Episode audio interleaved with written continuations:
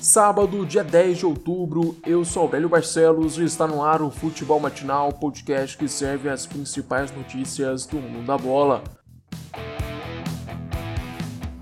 Brasil começa com vida fácil nas eliminatórias. Na Neoquímica Arena, os comandados de Tite golearam Bolívia por 5 a 0. O nível da seleção boliviana surpreendeu e negativamente. Apesar de ser um país com pouca tradição no futebol, esse time de 2020 consegue ser um dos piores de sua história. Até porque houve um boicote por parte dos principais clubes do país que decidiram não liberar os jogadores para essa convocação. Isso acontece depois da morte do presidente da Federação de Futebol da Bolívia, César Salinas. A entidade segue sem um novo líder com vários problemas para resolver. O Brasil, que não tinha nada a ver com isso, levou o jogo em ritmo de amistoso. Se pressionasse mais, fazia 10 a 0 com tranquilidade. Durante os 90 minutos, confesso que ficou a preocupação com o Neymar. Camisa 10 jogou bem, deu assistência, mas imagina se ele piora as dores na lombar por conta desta partida. Poderia ser um problema para a sequência das eliminatórias.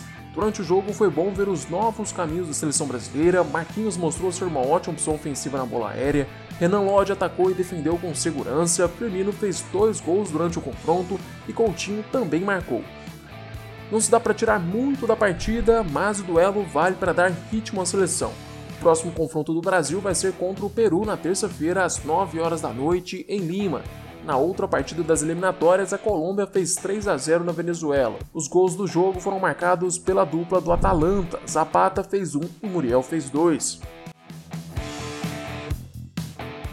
Robinho está perto de voltar ao Santos. O jogador que foi condenado à violência sexual na Itália está próximo da sua quarta passagem pelo Peixe. Enquanto o julgamento está sob recurso, o Robinho rescindiu o contrato com o Istambul da Turquia e se encontra em Santos.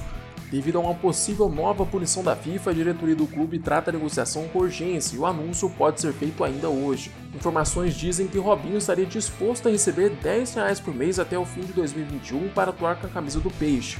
Nas últimas três passagens, ele acumula 246 partidas e 109 gols.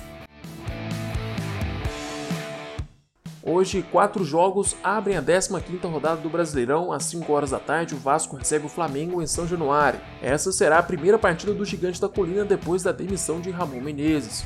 Às 7 horas da noite tem clássico paulista. Palmeiras e São Paulo se encontram com dois treinadores questionados pela torcida.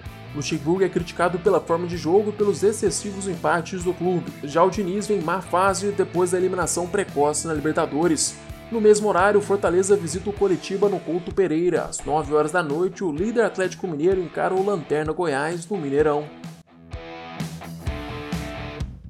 Na Série B, o Cuiabá é mais líder do que nunca. O Dourado venceu mais uma na competição. A vítima da vez foi a Ponte Preta. Na Arena Pantanal, Cuiabá fez 2 a 1 na Macaca. A equipe de Mato Grosso chega a 32 pontos e mantém um aproveitamento superior a 70%.